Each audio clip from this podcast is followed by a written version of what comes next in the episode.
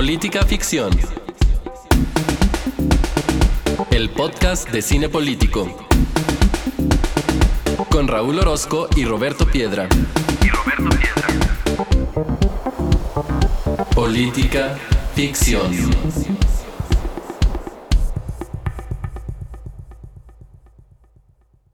Bienvenidos al episodio número 78 de Política Ficción, el podcast en el que semana a semana vemos una película y la platicamos con ustedes en clave política. Yo soy Raúl Orozco y tengo aquí una vez más cara a cara y ahora sí que cara a cara porque las condiciones nos obligan a estar muy juntitos uno del otro a Roberto Piedra. ¿Qué onda Roberto? ¿Cómo estás? Sí, está prendido el aire acondicionado, entonces estamos más juntitos. Sí, exacto. Eso no está bien por cuestiones pandémicas, pero les prometemos que traemos cubrebocas y pues a mí ya, me dio, entonces, y, y ya no podemos hacer nada más. Este, hoy, en esta ocasión, en este episodio, en el episodio número 78, vamos a ver una película, elección de Roberto Piedra, que se llama Chicuarotes. ¿Qué onda, Piedra, con Chicuarotes? Pues, ¿te acuerdas aquella vez que la, bueno, salió, no salió en el cine? ¿No recuerdo? Sí, sí, sí. Ah, bueno, yo no la vi en el cine. Yo recuerdo que la vi en Netflix en cuanto salió, porque yo ya la había tenido en esa onda de rastrear. Ya ves que a veces te puedes meter para, ¿qué va a salir próximamente? Y ya, la rastreé. Y me acuerdo que me la aventé un sábado y tú ya la habías visto, ¿te acuerdas? Sí, ah, sí, ya. Y que, me dije, que te dije, ¿qué tal está para saber? Porque para empezar el nombre Chicuarotes dije, ay, esa madre que no sé, no sabía qué pensar de algo llamado Chicuarotes, ¿no? Y ya me dijo, no te voy a decir, para no contaminarte, pero a ver qué te parece. Y ya ese me parece, me pareció bien. O sea, no podría decir que es ah, la última gran película mexicana, pero creo que es de lo pasable para adelante, ¿no? Sí, este, digo, obviamente con sus detallitos que ahorita quizá los vamos a platicar, pero me parece una película entretenida. Piedra tiene una idea de mi uso de la palabra entretenido cuando quiero hablar de películas que es. Cuando Raúl dice entretenido, querido público, es que no le gustó, pero no se anima a decirle que no le gustó. No, pero en esta ocasión no, la verdad es que sí es una película eh, entretenida como tal que me mantuvo. Es Este, como, como en la comida, como si, para no decir que no le gustó la comida que le mandó su esposa su mamá, mm, estuvo mm, llenadora. estuvo llenadora, cumplió su objetivo, me satisfizo. Entonces, no, la verdad es que sí tiene eh, aspectos eh, relevantes esta película. El principal, creo yo, el tema. El tema parece muy interesante y, y además, bueno, no podemos olvidar, ahorita vamos a hablar de esto, pues es eh, una película dirigida por Gael García, que creo yo que hay un exceso de Gael en el guion, a pesar de que no- el guion no es suyo, pero es evidente que le metió mano.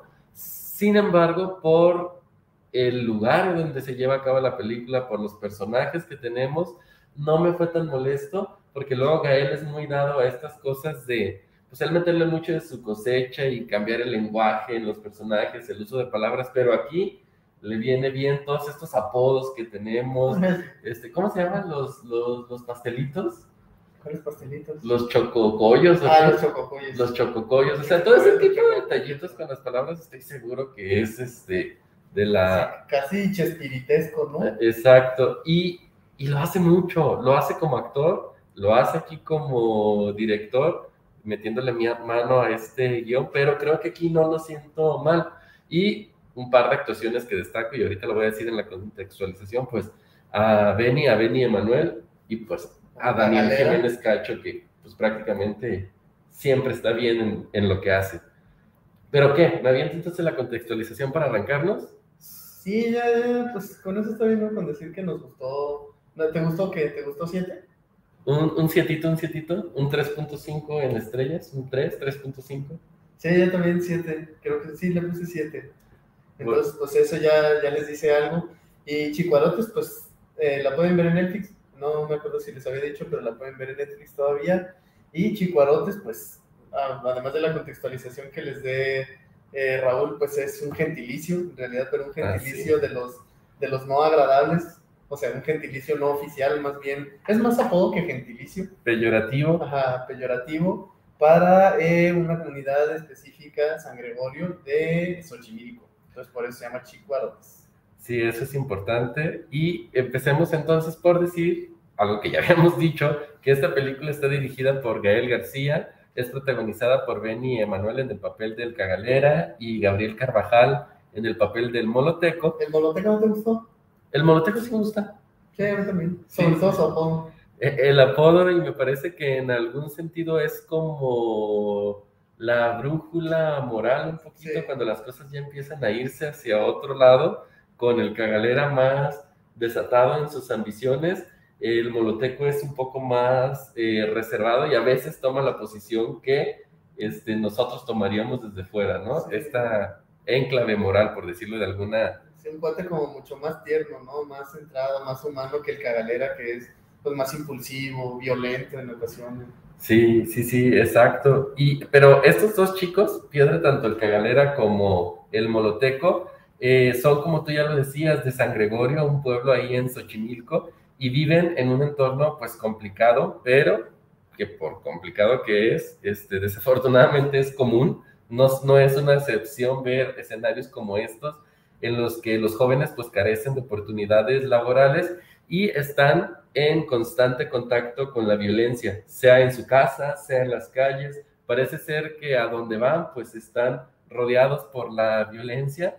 Y eh, en este sentido, nuestros protagonistas, tanto el Cagalera como el Moloteco, la hacen de payasos ahí en los camiones, en las micros, se pintan, se pintan la cara, hacen su rutina y piden moneditas ahí a los pasajeros. Eso, hasta que un día el Cagalera se cansa de nomás no sacar varo ahí de los camiones, saca un arma y asalta a los pasajeros. Eh, de hecho, esta es la escena inicial y la verdad es que a mí me gusta mucho esta escena en la película porque me parece lo suficientemente realista. Eh, quienes desafortunadamente han tenido la, la- el, pues el desagrado, El el mal infortunio. rato, el infortunio de pasar por un asalto en el transporte público, saben que es así. Me parece que Benny lo hace muy bien en esa escena, hasta cuando se comunica con el conductor de la, de la micro y todo esto. Entonces, me, me parece una muy buena entrada a la, a la película. Sin embargo, esto es apenas, digamos que el comienzo de nuestros protagonistas en el mundo del crimen, porque después vamos a ir viendo que se van metiendo en tareas un poco más complicadas, eh, robo a negocios y después algo muy importante que sucede con un secuestro, que es donde todo se empieza a descontrolar en la película para nuestros protagonistas. Y lo que vemos aquí es que mientras más se van metiendo en el crimen, pues parece ser que el, el entorno se va complicando. Es decir, si a lo mejor robar una micro no suena lo suficientemente eh, peligroso, que sí lo es, lo que viene después es aún mayor para los personajes, porque además se van a encontrar por ahí el personaje de Daniel Jiménez Cacho, que, Cacho, perdón, que es El chillamil. el Chillamil y que les va a hacer ver ahí su suerte. Creo que de este personaje a lo mejor vamos a hablar un poco más a- al rato. La película pues dura prácticamente una hora y media y creo que la gran sorpresa de la misma me parece que es Benny Emanuel. Me gusta mucho todo lo que hace en esta película y cabe señalar que si a ustedes también les gusta el trabajo de Benny Emanuel, recientemente se estrenó una película que ya está en Amazon, Ni que se reciente, llama, ni tan reciente, ¿verdad? El año pasado, sí. que se llama Cosas Imposibles, Imposibles. dirigida por Ernesto Contreras, el director de una película que en el año en el que se estrenó se coló a mi top 10 de películas favoritas, Sueño en otro idioma. Peliculón, ¿eh? También está en Amazon por si la quieren ver, vale mucho la pena. También está en Amazon y ojalá lleguen a verla como yo llegué. No sé si tú llegaste así, Piedra, pero sin el, spo- sin el spoiler. No, llegué completamente sin el spoiler porque yo un día estaba eh, buscando qué ver y me salió en Amazon Sueño en otro idioma. E intencional y muy afortunada y muy, mm, no sé cómo más describirlo, pero es un gran atino el hecho de que la sinopsis diga algo así, palabras más, palabras menos, dice, quedan dos hablantes de una lengua indígena en México, punto. Eso no te dijo nada, pero eso hace que, bueno, le di play y vi una cosa que yo no esperaba ver y una película de las mejores películas mexicanas que yo he visto en, en toda la vida. El cicril, que es un lenguaje eh, ficticio, este, no, no existe, pero lo importante también a añadir en ese, en ese punto donde tú cerrabas, Piedra, es, y estas dos personas que las únicas que hablan esta lengua Están enemistadas. están enemistadas. Y eso es todo lo que ustedes necesitan saber para meterse en la que creemos que es una gran historia, pero... Sí, Y para- además ah, porque el póster eso no te dice nada. no, El póster son dos chavos y una chava bañándose en una especie de, no sabes si playa o río tal, y le empiezas a ver y está Fátima Molina, saludos a Fátima Molina, Fátima te saludos hasta donde estés. Sí. y, y dices, ah, caray, entonces es una película ambientada antes, eh, presente, futuro, no sabes qué estás viendo, pero ya que la ves, dices, no manches, qué buena película. Sí, yo no he visto cosas imposibles, pero pues obviamente el gas de Sueño en otro idioma me invita a verla, todavía no he ido. Creo que si no fuera dirigida por Ernesto Contreras, nomás por la sinopsis, creo que no me llama tanto la atención. A mí sí, ¿A ti fíjate. sí? O sea, la idea del chavo barrio que se hace amigo de. O sea, estas historias de amistades impredecibles, Disparejas. inusitadas, disparejas me, me gustan. Pues como me gustó la de. eh, pues así se llama, ¿no? Amigos o la de Omar. Guau. Sí, Omar Sy que se hace amigo de, de un rico que es coleccionista de arte y que está en silla de ruedas. Ah, sí, sí, sí. No, no te creas, la estaba confundiendo con otra que vimos aquí en Política Ficción.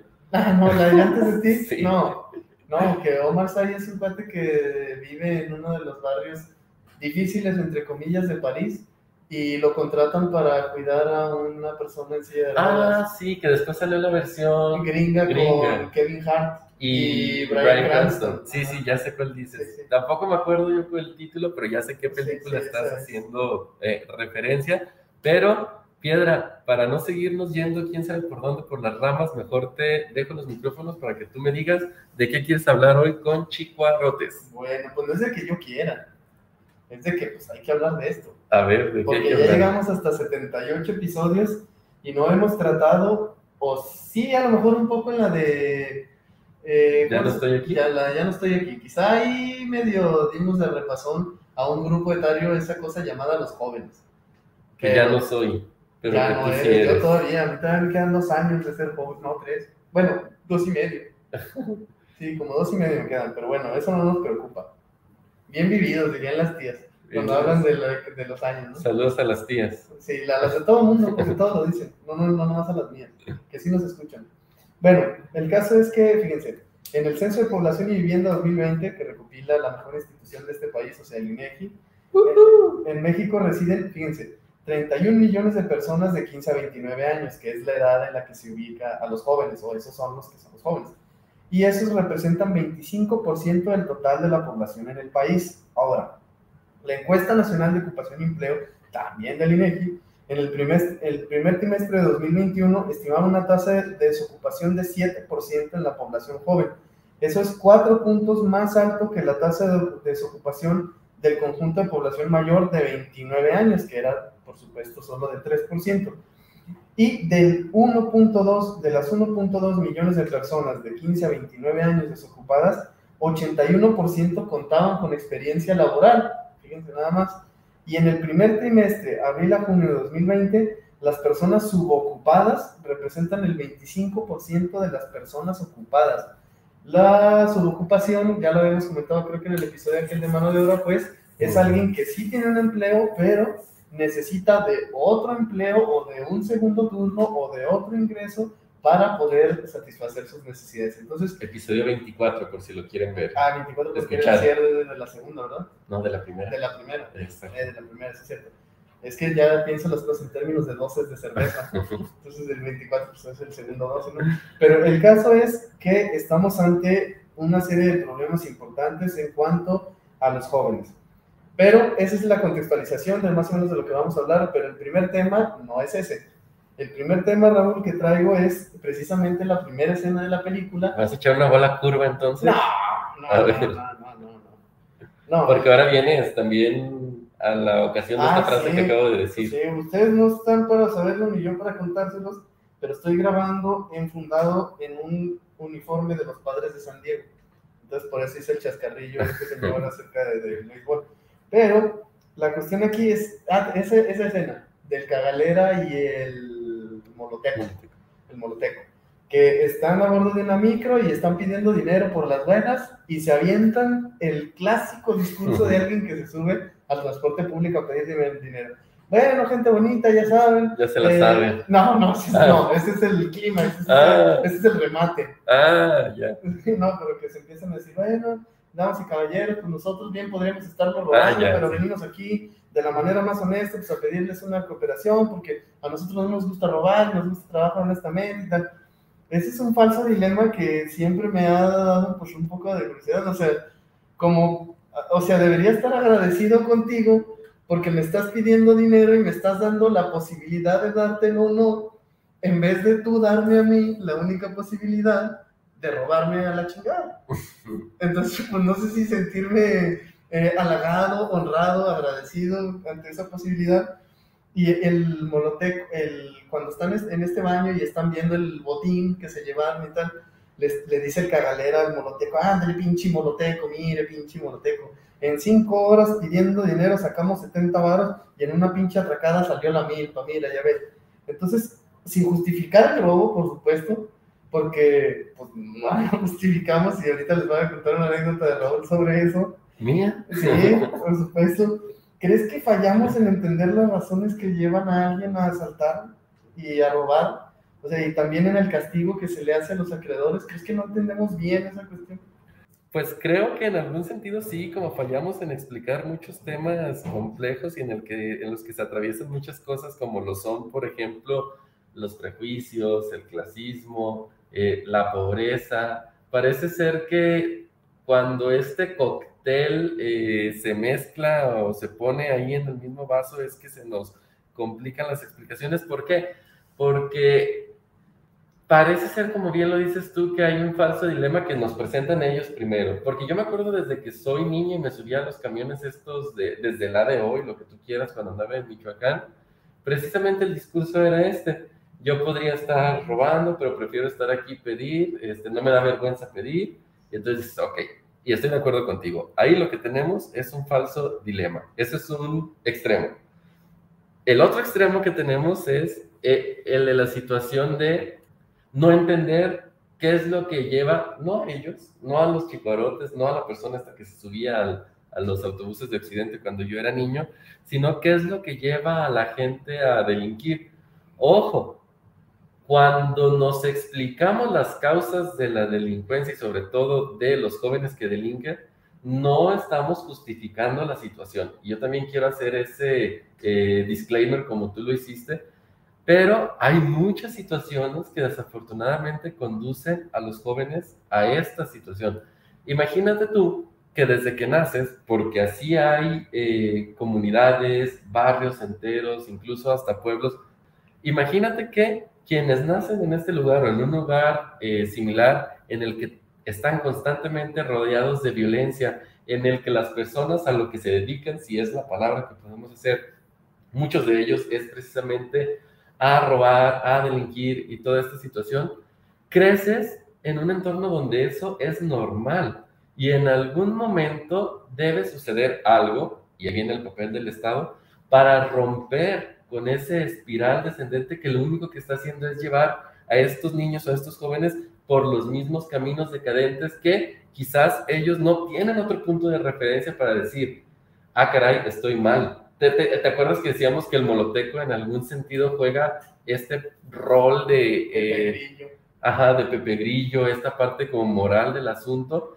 Pero y si no la tienes y si nunca has conocido a ese Pepe Grillo, entonces es muy complicado. Las situaciones que vivimos en este país son muy complicadas con relación a la pobreza, a la falta de empleo y a la falta de oportunidades en general. Y en los jóvenes creo que todavía es aún mayor.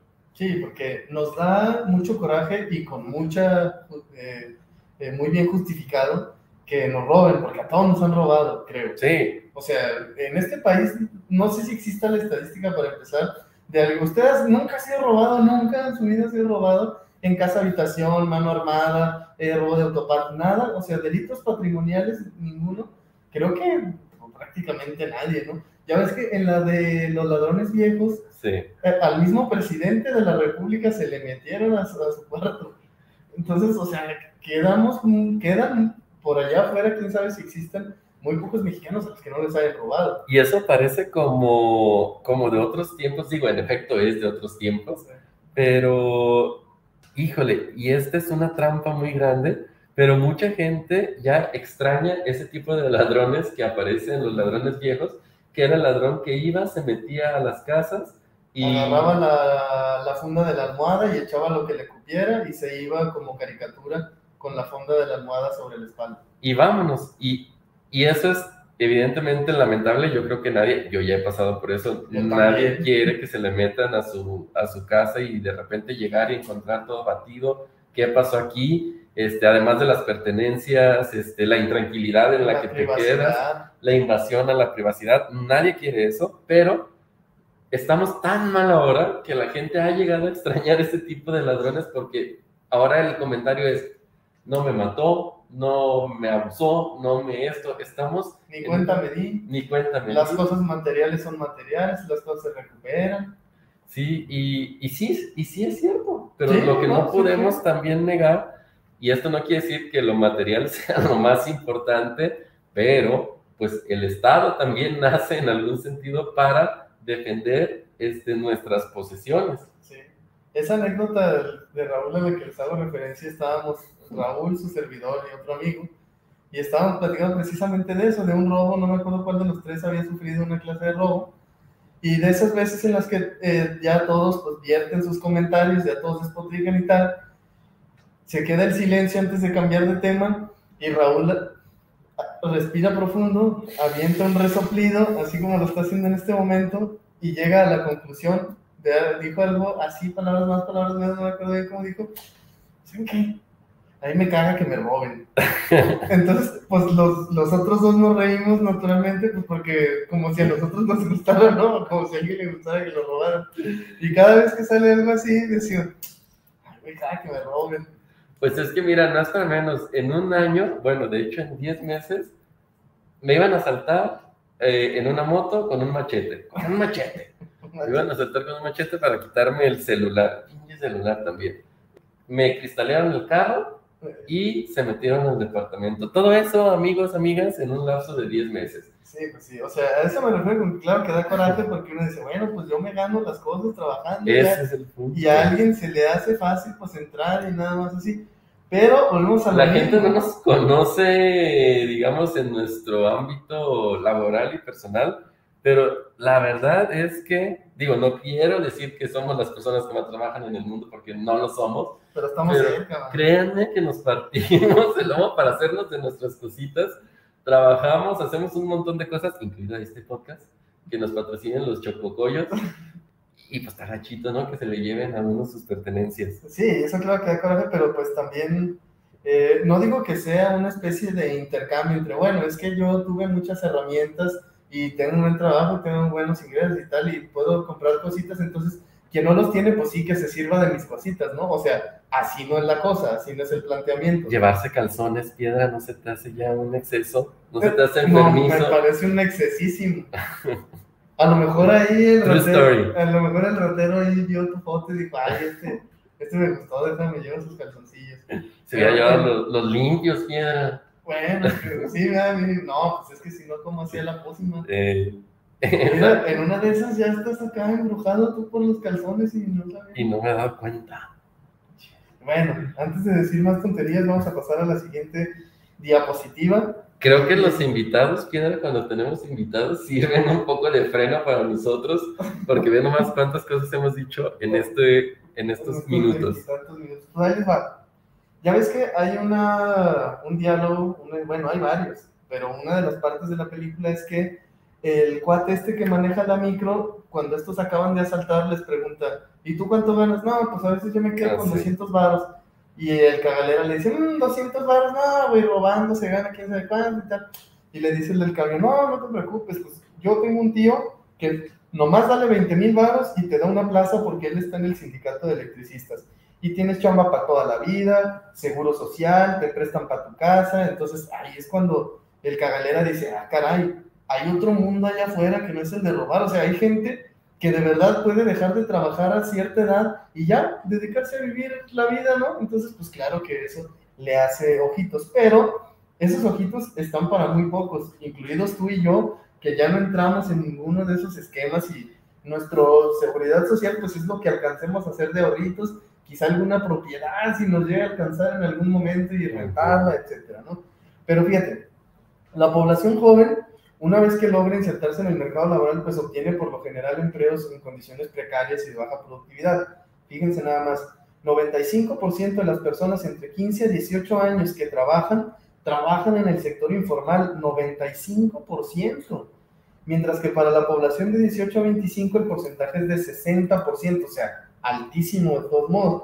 Entonces lo anterior pues se traduce en un clima de incertidumbre, desaliento, frustración en los inicios de una carrera laboral de las personas y pues tanto el desempleo como la informalidad juvenil pues pueden generar cicatrices o, heridas abiertas que no sanan porque en la trayectoria de las personas las hacen más propensas a reincidir en el desempleo y en tener empleos mal remunerados, entonces se, se ven inmersos en esta vorágine y en esta espiral de la que nunca puede salir, de estar consiguiendo chambitas y nunca tener seguridad social y nunca tener ahorros, entonces vivir al día y nunca poder profesionalizarte. Si no te profesionalizas, no adquieres mejores ingresos y si no adquieres mejores ingresos, te alcanza la inflación y si te alcanza la inflación, te alcanza para menos y así. Entonces, así te la puedes pasar. Y paradójicamente, pues el sector poblacional que siempre nos han vendido como que es el futuro del mundo, es el futuro de México, pues paradójicamente no tiene futuro, ¿no? Sí, como, como decíamos anteriormente, la, la situación está complicada y es multifactorial. O sea, donde quiera que tú te asomes, si ves el tema de educación, vamos a ver que a quien le va a pegar, pues es a los jóvenes y como dices tú, a quien se supone que es este el futuro. Si ves el tema del empleo, pues también. Ahorita mencionabas un dato, a lo mejor me salgo un poco del tema, pero sobre este, sobre el tema de la informalidad. Y el tema de la informalidad, pues no es cosa menor. Es decir, los jóvenes de nuestra época tienen dos caminos, la informalidad o la formalidad. En la informalidad, pues ya sabemos todo lo que se padece por un lado, es decir, de entrada que no vas a tener ningún tipo de seguridad social y que estás expuesto a otro tipo de cosas, a inseguridades propias de, de la actividad informal. Eh, no sabes si algún día cambia el, porque también se, aquí hay cotos de poder, cambia el supervisor del tianguis o de lo que tú quieras, del puestito que pusiste en la esquina, y entonces tu trabajo pues va a depender así de un plumazo de la voluntad de alguien más. Entonces esos son los riesgos que enfrentan los jóvenes, algunos de los riesgos que enfrentan en la informalidad. Pero en la formalidad, las cosas, ay, perdón, dime. Eh, ah, no, que te decía de la informalidad.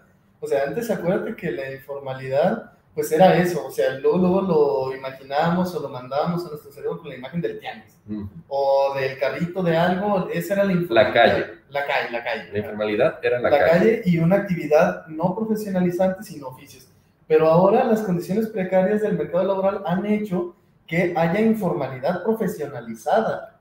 Es decir, puede haber alguien con posgrado realizando trabajos en la informalidad Puede haber, eh, hay diseñadores gráficos muy talentosos que no trabajan para ninguna empresa, sino que hacen freelance. Y el freelance, pues a algunas personas les puede resultar, les puede parecer magnífico trabajar desde casa y tal, y ser tu propio jefe y decidir con quién te contratas y tal.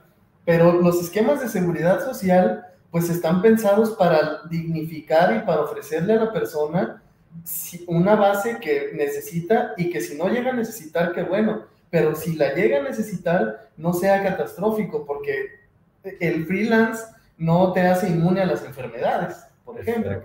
Es decir, y si tú enfermas, eh, pues de alguna manera te tienes que atender, ¿no? Y si no tienes seguridad social, vas a buscar en la salud privada y hay enfermedades cuya, para las cuales una fortuna no alcanza. Y eso, como dices tú, en estos dos tipos de informalidad, la informalidad que hemos conocido en la calle, la informalidad profesionalizada, pero también está este asunto que en la formalidad, pues también las cosas parecen ser que no alcanzan para tener una vida ah, digna en un montón de empleos, y no solo eso, sino que los empleadores están buscando esquemas siempre para tratar de ver, no solo, mejor dicho, para tratar de ver cómo es que se reduce lo que ellos tienen que pagar, que tiene que ver con nuestras prestaciones este, sociales, en un montón de entornos. Y entonces, en el público. En el sector público. Antes que el sector público, y eh, los propios chicuarotes que creen que el gobierno es pues ya la solución a todos tus problemas, ¿no? Ya que entraste al gobierno ya chingaste para toda la vida, ¿no? O sea, cualquiera podemos hacer el ejercicio de bajar la nómina de un organismo público y ver los salarios y ordenar de menor a mayor y vamos a ver que hay gente que cobra 500 pesos la quincena. No, y además, eh, digo, sí, esa parte, digamos, por el asunto de los sueldos y las condiciones precarias, pero también ahorita que mencionabas el tema del sector público, hay muchos municipios, muchos municipios en este país, por ejemplo, que no brindan seguridad social a sus trabajadores. Es decir, el sector público, que en algún sentido debiera ser el primero en acatar esta situación, el modelo, vemos que no lo pagan. Yo he trabajado en municipios de esa, de esa naturaleza. Yo trabajé para ti en un municipio sin condiciones laborales. Exactamente. Y yo trabajé, no. Este, pero hay una situación que quiero este, nada más también comentar con relación a la informalidad, eh, la de la calle, la, la, esta, la tradicional, digamos, porque, digo, más allá de esta situación de que sabemos que evidentemente no se pagan impuestos, quienes trabajan en la informalidad sí le pagan a alguien. Claro sí erogan algo de sus ingresos a alguien más que no se va a las arcas públicas. Y el problema es que cuando empieza a ver estos esquemas, estos esquemas se empiezan a tocar con asuntos criminales, porque si entonces era antes el empleado público que por ahí en sus ratos pues mandaba a alguien de confianza conocido a empezar a este, recaudar el dinero de los puestitos, pues entonces llega el crimen dice, oh, señor, usted ya no se va a dedicar a cobrar esto, yo soy el que voy a dedicarme a cobrar. Y las consecuencias, digo, las dos son lamentables, pero cuando el crimen se, involucra, todavía lo son aún más. no, ya légale a ese tipo. Párase ya. Oye, también hablando de futuro y de discursos de que los jóvenes. Son, no, no, Saludos a Pedro. De discurso de que los. ¿Qué? Ah, no, no, aunque te dicen Pedro por piedra.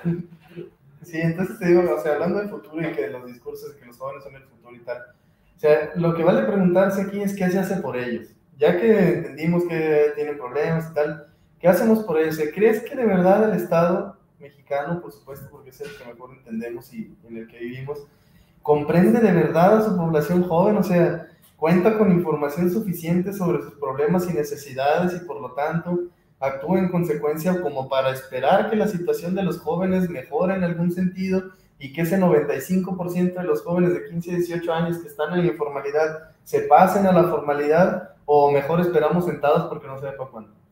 No, Roberto, claro que sí. Nuestro gobierno, el gobierno de México, ha implementado medidas. ya que empiezas con ese tonito, ya te, ha implementado medidas importantes y uno de los programas banderas de esta, bandera de esta administración se llama Jóvenes Construyendo el Futuro. Y tú sabes más de eso que yo, así que adelante. Ah, ya sabía, güey. O sea, ya sabía que ibas a creer... El muchacho lo estudia en su tesis, ya entonces... ya, ibas a, ya sabía que yo al preguntar esto, ibas a decir, ah, esa es una pregunta para responder tú, y me lo ibas a regresar y ya de ahí vas a agarrar cualquier cosa hablar.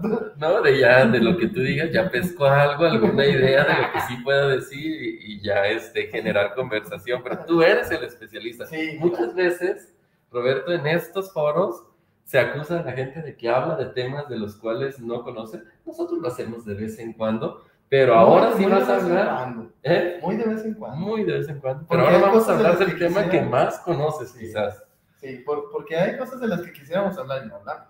Sí. Porque no sabemos o porque no estamos preparados o porque...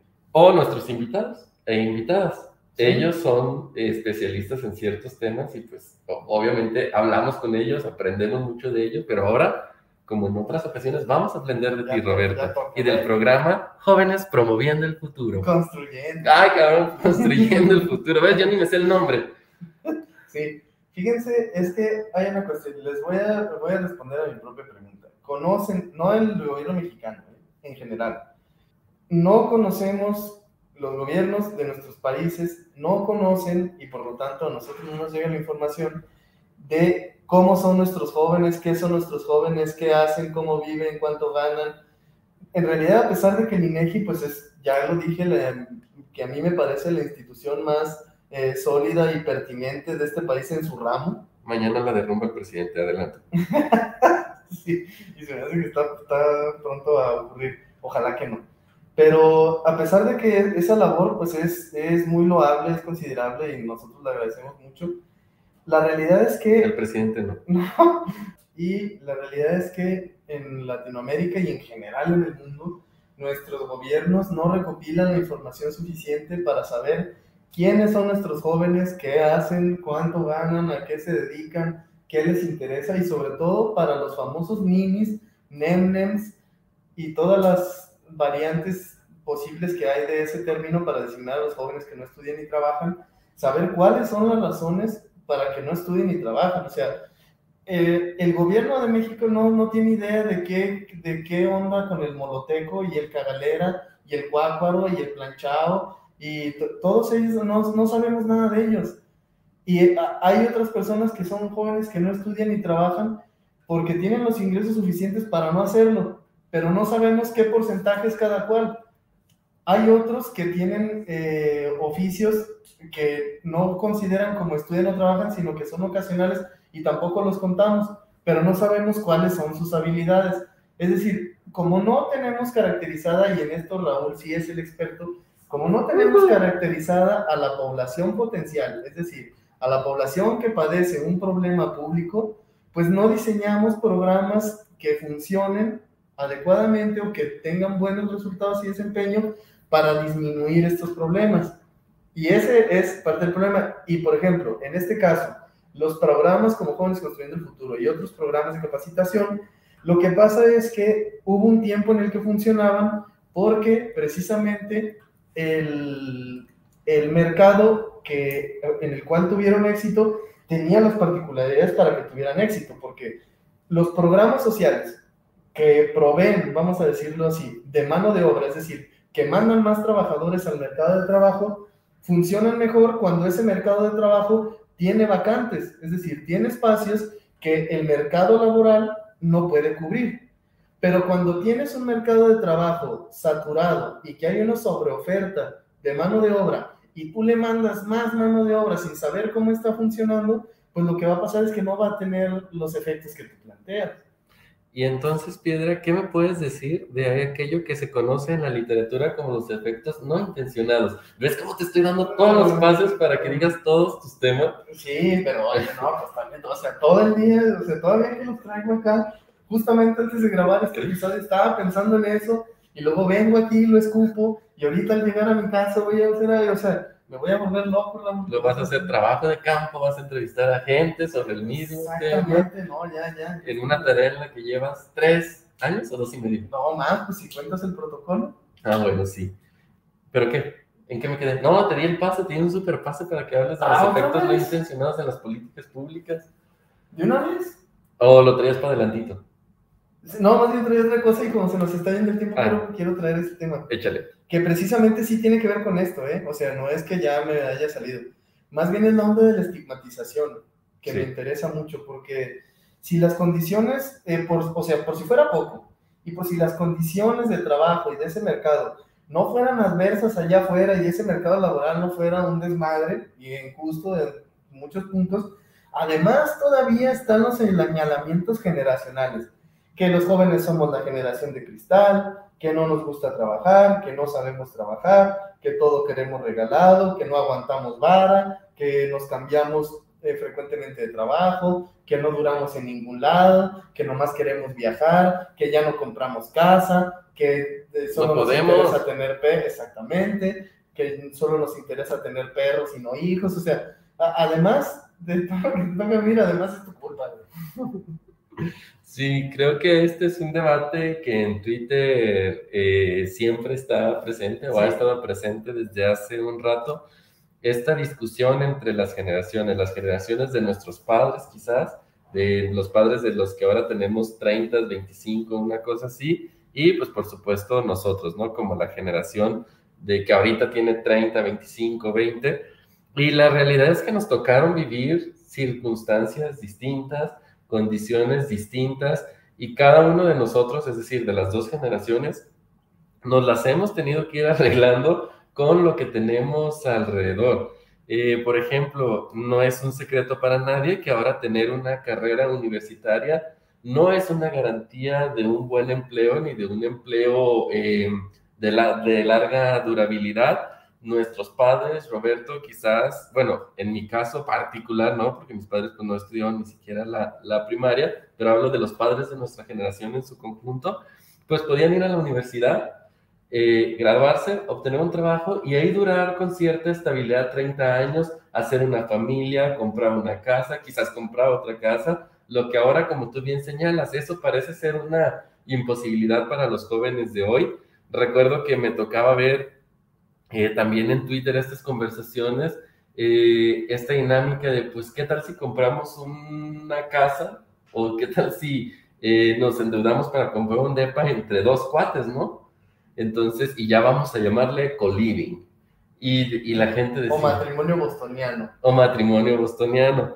Pero, ¿y sabes también dónde me pasa? Dónde es muy notorio también con el tema de los hijos.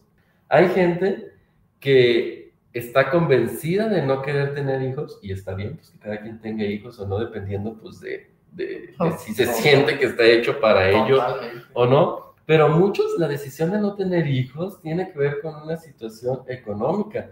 Es decir, si tengo trabajo, bueno, cuando digo tengo trabajo, quiere decir me cuesta. En ese sentido digo tengo trabajo, pero como ahorita estamos hablando del empleo, se puede haber entendido de otra forma.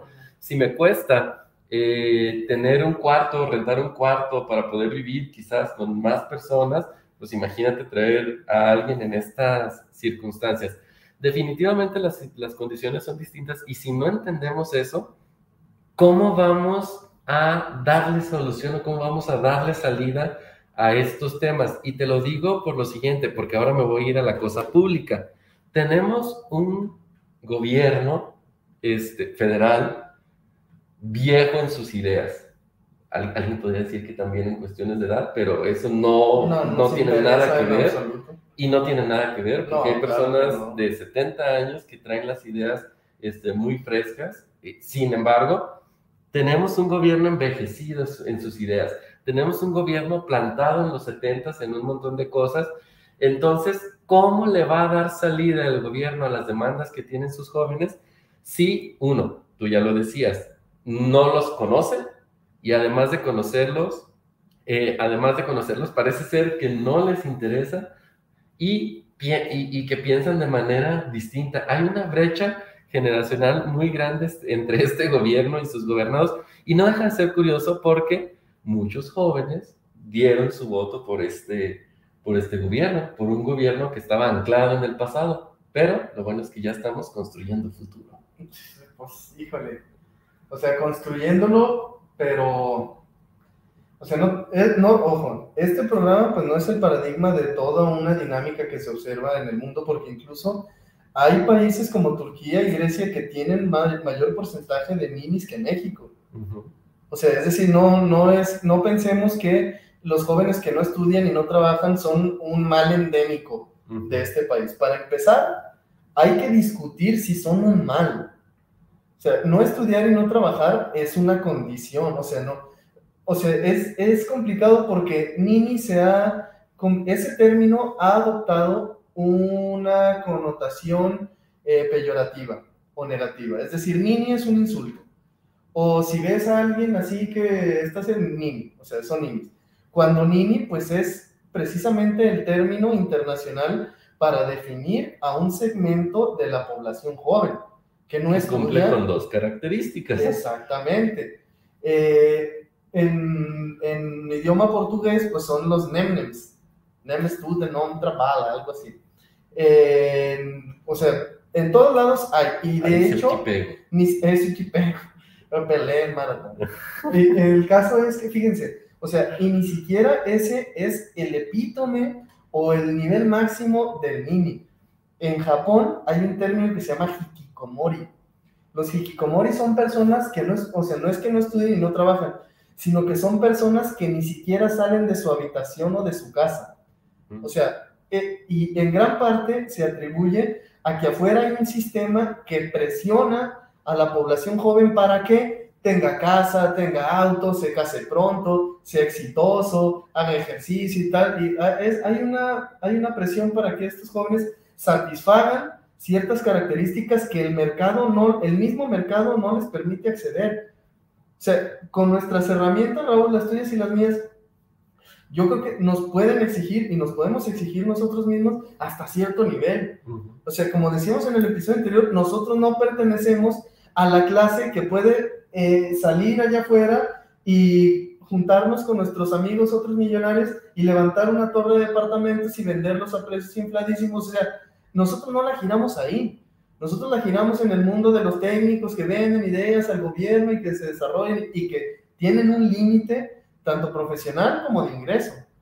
Entonces, hay una, o sea, entendemos a los jóvenes como un, nada más un pedacito de la población, ese 25% que yo mencionaba. Pero la población joven es sumamente heterogénea y si no comprendemos las razones por las cuales los jóvenes están en el 95% de la informalidad, no estamos entendiendo nada y todas las políticas que lancemos van a ser como eh, dardos que se lanzan a una pared en la cual no hay una diana.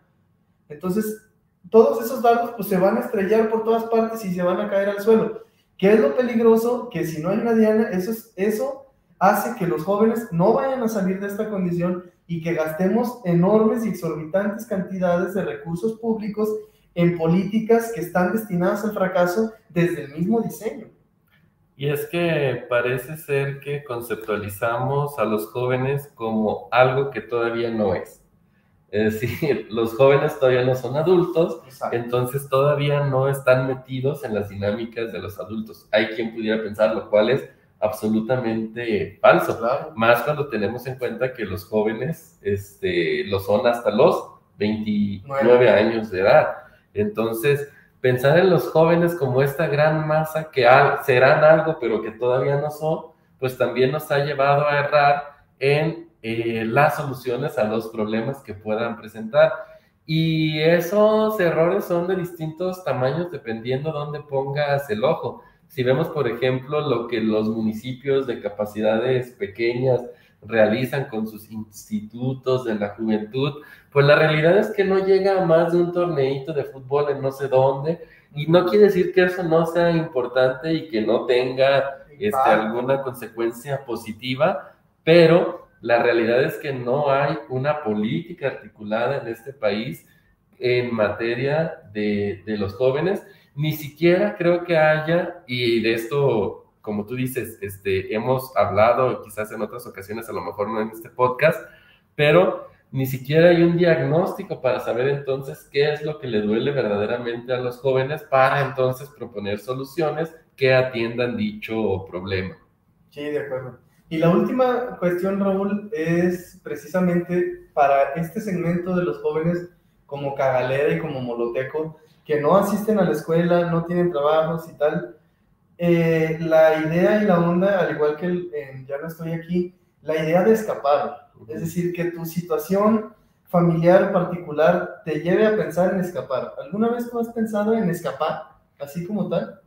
afortunadamente no. Y creo que esta es una y creo que esta es una situación particular. Yo sé, porque te conozco, Roberto, que también la compartes, pero afortunadamente vengo, por ejemplo, de un, de un hogar donde la violencia no existe. Entonces, ese primer núcleo familiar, por moralino que algunos pudieran pensar que es, es un primer escudo para cosas con las que te vas a encontrar más allá de tu casa. Al no vivir violencia en mi casa, creo que entonces no es algo que normalices y es algo que también procuro yo hacer en la mía ahora que yo tengo, soy responsable de mi propia familia si mi hijo asume que un ambiente violento es un ambiente normal porque lo vive en casa, entonces, ¿qué impide que él note la diferencia en la escuela? ¿Qué impide que él note la diferencia en la calle? ¿Qué impide que él note la diferencia con otros eh, familiares? Entonces, creo yo que ahí hay una parte importante en lo que tiene que ver con este asunto de, de escapar en el primer nivel, porque la película nos deja ver que en la casa de, del Cagalera hay violencia hay violencia, hay alcoholismo, su mamá sufre maltrato, este, viven con un hombre hiper violento. Entonces, esa es una primera fuga, la fuga de tu núcleo más íntimo. Y luego empiezan a venir otras, ¿no? Luego viene a lo mejor la necesidad de fugarte de tu, de tu comunidad, incluso la necesidad de fugarte de tu país, por eso no sorprende los altos grados de movilidad interna que hay en este país, principalmente producto, uno, de la, de la violencia o dos, de la pobreza, porque la pobreza también te expulsa del lugar, o una de dos, o te hunde y te consumen del lugar donde eres, o te expulsa para ver si puedes tener otras eh, condiciones laborales. Y en su caso más alto, pues te expulsa del propio país. Y entonces ahí tenemos los flujos migrantes que para nosotros son muy familiares porque nuestra historia, al ser vecinos de Estados Unidos, pues ha tenido que convivir con eso, pero que estamos viendo de manera muy fuerte, por ejemplo, también en Europa, como desde el norte de África, pues hay flujos migratorios muy, muy importantes y es gente que está, muchos de ellos jóvenes, que están buscando escapar de estas condiciones negativas, las que sean. Sí, es que la idea misma de irse de tu lugar, ¿no? O sea, el sentirte atrapado, no poder vivir o no querer vivir donde vives, con quien vives o como vives, o sea, no estar tranquilo en el lugar al que perteneces, ¿no? Que sea preferible, como dice Cagalera en un momento, decirle a pareja a otra persona o a ti mismo, chingue su madre, vámonos a donde sea, pero vámonos. Y Cagalera pone el ejemplo, o sea, vámonos a donde, a Tijuana, o y pone ejemplos como que en su mente son mejores que San Gregorio. Y seguramente lo son, pero eh, la idea no debería de ser de ayudar a escapar dentro del mismo país, ¿no? O sea, las políticas y la ayuda entre nosotros mismos, los ciudadanos, no debería de ser para, bueno, sí, esta persona vale la pena y merece una mejor calidad de vida, sí, que se vaya. Hay que ayudarlos a escapar. la idea es que todas las comunidades tengan un mínimo nivel de vida como para que no tengas que escapar. Y hay una situación en la que creo que han fallado este, nuestros gobiernos o que hemos fallado como sociedad, si quieres ponerlo así más amplio, porque pues también de nuestro entorno social salen nuestros gobernantes, nosotros mismos los elegimos, pero tiene que ver con que no hemos sabido combinar esta situación de eh, acciones de corto plazo que tengan un efecto muy específico y contundente en cualquier ámbito, pero ahorita estamos hablando de los jóvenes y las difíciles situaciones que viven pero combinadas también con las situaciones de largo plazo. Y el largo plazo, no sé si por este asunto de que, por ejemplo, los gobiernos pues están limitados a un periodo de tres o seis años, dependiendo de cuál se trate, y nos cuesta ver más allá de aquello que nos va a corresponder hacer en nuestro eh, muy limitado periodo de tiempo que tenemos en el, en el poder. Y entonces siento yo, insisto, para cerrar nada más esta idea con la que abrí, que hemos fallado en saber combinar este estos dos tipos de soluciones que son necesarias. No podemos pensar solo en el largo, largo plazo, porque hay cosas que atender urgentemente. Sí, pero necesito comer ya. exactamente, pero tampoco podemos apostarle todo al presente, porque entonces estamos perdiendo perspectiva hacia adelante. Sí. Pues Raúl, eso fue el último tema que tenía, ya nos alcanzaron los fatídicos 50, entonces pues ya... Qué bueno porque se nos está acabando la batería. La batería entonces es muy oportuno. Buen, timing. Exactamente. Ojalá este, se hayan quedado hasta este final de, del episodio. La verdad es que es el riesgo que corremos cuando Roberto y yo estamos juntos aquí platicando con ustedes, que de repente nos vamos por un montón de temas, pero creo que ya nos conocen lo suficiente como para a lo mejor quedarse en esta eh, conversación. Y no sé, Roberto, si estás listo para que anunciemos que vamos a ver la próxima semana. Sí, estoy listo. Para que yo lo anuncie. Pero lo vas a anunciar tú. Exactamente. Y lo que vamos a anunciar es, nos va a acompañar Víctor Fabián Coca para platicar de... Que de la mano.